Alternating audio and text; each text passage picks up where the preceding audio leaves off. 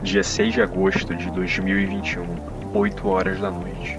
Está chuviscando quando Bradoche e Victor se encontram nos arredores do porto do Recife. Victor explica que foi incumbido de receber Emanuel Castella, um tremere europeu que desembarca à meia-noite e que para isso vai contar com a ajuda de Maximiliano Balbi, um toreador que possui algum acordo com a administração do porto. Bradoski revela que Balbi desapareceu, juntamente com a propina que deveria pagar ao administrador do porto, uma maleta com meio milhão de reais em pó. O feio de ruim, xerife da cidade, deixou Bradoski encarregado de localizar o toreador e a maleta, sob pena de morte. Enquanto os dois vampiros conversam, um carro preto se aproxima pela rua deserta. É Cristo, o carniçal de Victor, o lacaio estaciona perto do mestre e explica que os dois corpos que ele pediu estão na mala. Victor pretende presenteá-los ao ilustre visitante assim que ele desembarcar. Cristo pede que seu amo abasteça seu cantil com seu vitae, e ele o faz, enquanto o carniçal observa com olhos vidrados e beiços úmidos. Ao terminar, Victor oferece o próprio sangue para Bradoski, que recusa desconfiado. Cristo pergunta se seu mestre vai precisar do carro e Vitor responde que não, na verdade fique por aqui de tocaia e me avise se houver qualquer movimentação estranha no porto. Em seguida, o Tremere telefona para um conhecido toreador, Bento Midnight, na esperança que ele possa ajudá-lo a encontrar Balbi e a propina antes da meia-noite. Bento acaba de descer do elevador do edifício Pernambuco, na Dantas Barreto, após uma busca infrutífera pelo apartamento de Max Balbi. Parados no saguão do prédio estão cinco homens armados, trajando camisetas brancas com os dizeres Deus é amor, porcamente impressos em letras garrafais e calças camufladas. Antes que eles possam disparar, Bento levanta a mão e diz: Pera, calma aí, sua voz é o suficiente para instigar medo no grupo, que recua atrapalhadamente se dispersando pela Dantas Barreto, efetuando disparos a esmo.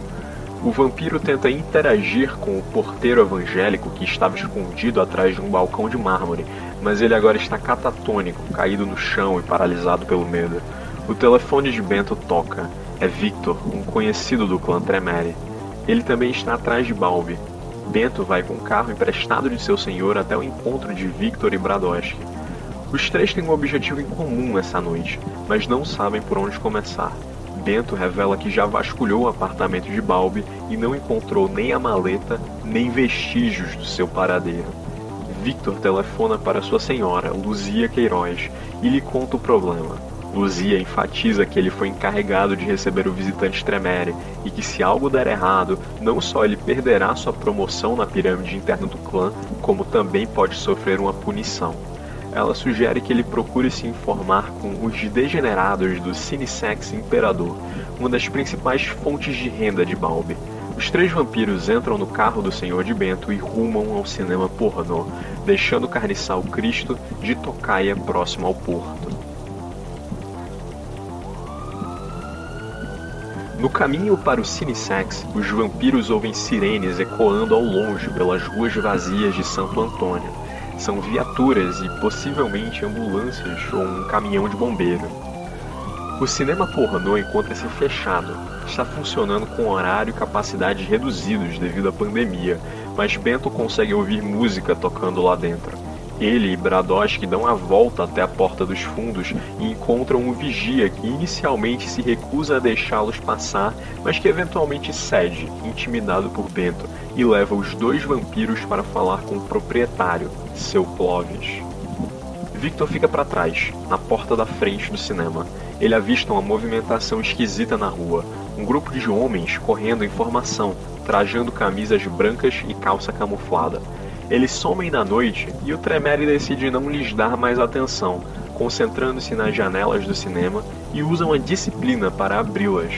Uma drag se apressa em fechá-las e, ao ver Victor parado na rua, pergunta o que ele está fazendo ali na chuva. O vampiro convence ela a descer para falar com ele. Ao descer, ela cruza com Bento e Bradoski entrando no cinema com o vigia e solta um grunhido amigável para eles. Dentro do cinema, um público de algumas dezenas de pessoas parcialmente despidas estão curtindo uma festa ilegal em meio a uma coleção de pôsteres da Emanuele e outros filmes exploitation. Bento e Bradowski são apresentados a Clovis Laureano, vulgo Clo, o proprietário oficial do cinema, um homem grisalho e bem asseado. Eles perguntam sobre Balbi e Clo diz que ele não se encontra e não sabe quando ele volta. Bento pressiona. Clo pergunta quem eles são, ao que o toreador responde que é um jornalista querendo entrevistá-lo. Ainda assim, Clovis se esquiva de responder, até que Bradowski o domina com seus olhos penetrantes. Ele então revela que por conta da pandemia, os ganhos de Balbi com o Cinesex Imperador têm caído bastante, e que para compensar ele tem se envolvido com coisas mais pesadas, filmes snuff e tráfico humano. Bradowski exige saber quem é o contato deles com o tráfico humano e Clo responde que é o pastor Valdirzinho, de uma igreja do bairro. Ele fornece Balbi com os pobres coitados vulneráveis. Clo deixa claro que ele nunca quis ter nada a ver com essa parte do negócio e que acha que Balbi está se metendo num problema.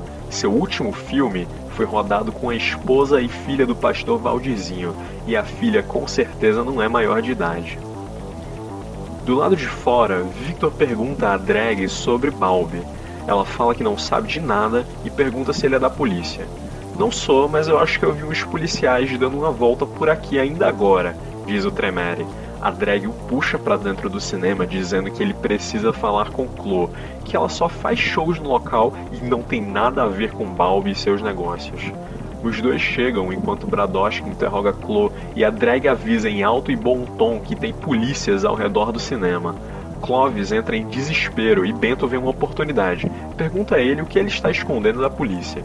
O proprietário diz que, além de drogas, ele mesmo não tem nada a esconder, mas vai saber o que Balbi tem guardado em seu escritório. E afinal de contas, Balbi tecnicamente está morto há décadas e não tem CPF nem CNPJ. Bento fala que pode cuidar das drogas, mas que ele precisa ser rápido antes que a polícia chegue. Chloe hesita por uns instantes, mas concorda e manda cortarem a música da festa antes de levar Bento e Bradowski a um banheiro.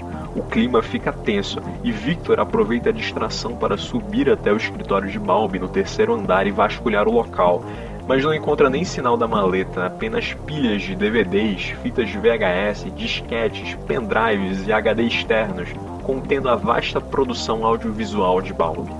No banheiro, Clo se dirige até um box interditado e retira da descarga vários sacos plásticos contendo cocaína, LSD, êxtase e maconha.